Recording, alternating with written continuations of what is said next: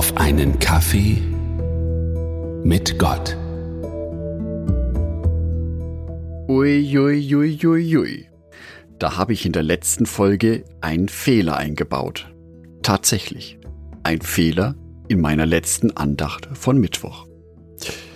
Kurz nachdem diese Andacht veröffentlicht wurde, erhielt ich eine Nachricht von meiner Frau. Die lautet, sehr gut. Und dann beginnt die Fehlerbeschreibung. Ganz schön peinlich. Fehler macht nämlich niemand gerne. Und trotzdem passieren sie immer wieder.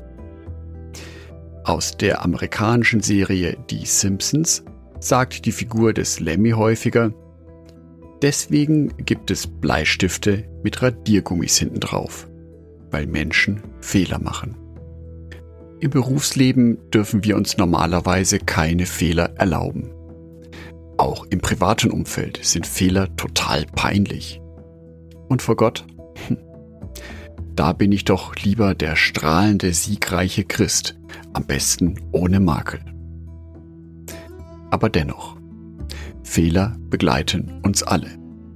Sie sind Bestandteil unseres Lebens, ob wir wollen oder nicht. Häufig gibt es auf Fehler eine verärgerte Reaktion. Da kann auch schon der Tonfall mal lauter werden. Oder es fallen scharfe, abwertende Worte. Wer einen Fehler macht, ist also schwach. Nicht gut genug. Du musst dich mehr anstrengen.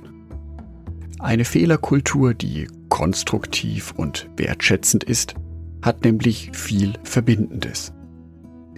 In der letzten Folge habe ich Friederike von Tiedemann als Diplom-Psychiaterin bezeichnet. Tatsächlich ist sie aber Diplom-Psychologin. Das ist tatsächlich ein Unterschied. Denn eine Psychiaterin ist unter anderem in der Lage, auch Psychopharmaka, also Medikamente, die sich auf die Psyche auswirken, zu verschreiben. Eine Diplom-Psychologin kann dies nicht wieder was gelernt. Und beim nächsten Mal werde ich mehr darauf achten. Und dazu führt eine gute Fehlerkultur. Ich kann mich weiterentwickeln. Ich muss nicht Angst haben vor dem nächsten Fehler, den ich mache. Stattdessen kann ich aus einem Fehler lernen, mein Wissen aufbauen und in der Zukunft verwenden. Gott lebt diese Fehlerkultur übrigens in einer perfekten Art und Weise vor. 2. Korinther Kapitel 12 Vers 9 Doch der Herr hat zu mir gesagt, Meine Gnade ist alles, was du brauchst, denn meine Kraft kommt gerade in der Schwachheit zur vollen Auswirkung. Daher will ich nun mit größter Freude und mehr als alles andere meine Schwachheit rühmen weil dann die Kraft von Christus in mir wohnt. Diese Schwachheit oder auch Fehlerhaftigkeit des Menschen wird hier sozusagen zu einer Maxime erhoben. Gott weiß um unsere zahlreichen Fehler. Er weiß darum, wie schwach wir sind. Und er liebt uns.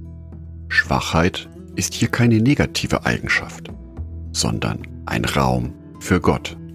Darum sind wir auch aufgrund unseres Glaubens gerettet, nicht aufgrund unserer Taten.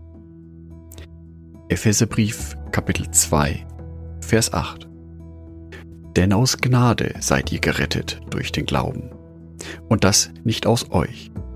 Gottes Gabe ist es. Als Mensch kann ich nichts tun, um vor Gott gut dazustehen. Gott weiß, dass mir immer wieder Fehler und Schwächen unterlaufen.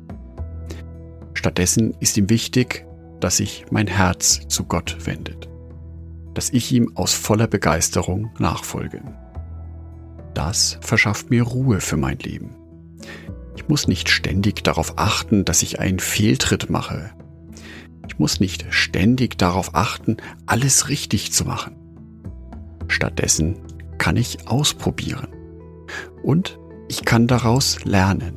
Ich kann durch diesen Fehler Platz für Gott schaffen in meinem Leben.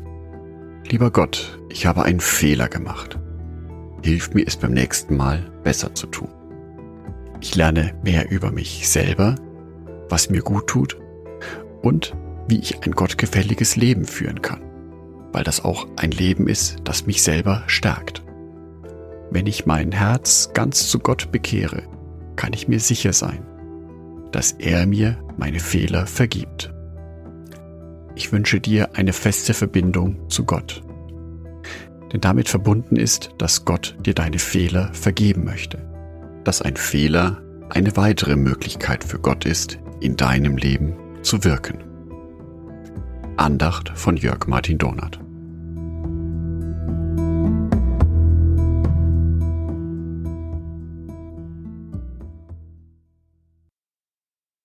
Ein herzliches Dankeschön an alle meine Patreons, die es mir ermöglichen, weiterhin den Podcast auf einen Kaffee mit Gott zu produzieren.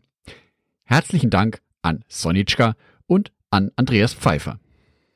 Auf Patreon kannst du mich bereits mit einem Euro monatlich unterstützen. Oder du lässt mir ein paar Sterne da. Das sagt dem Algorithmus nämlich, dass dies ein guter Podcast ist und wird so mehr Menschen angezeigt. Vielen Dank schon vorab.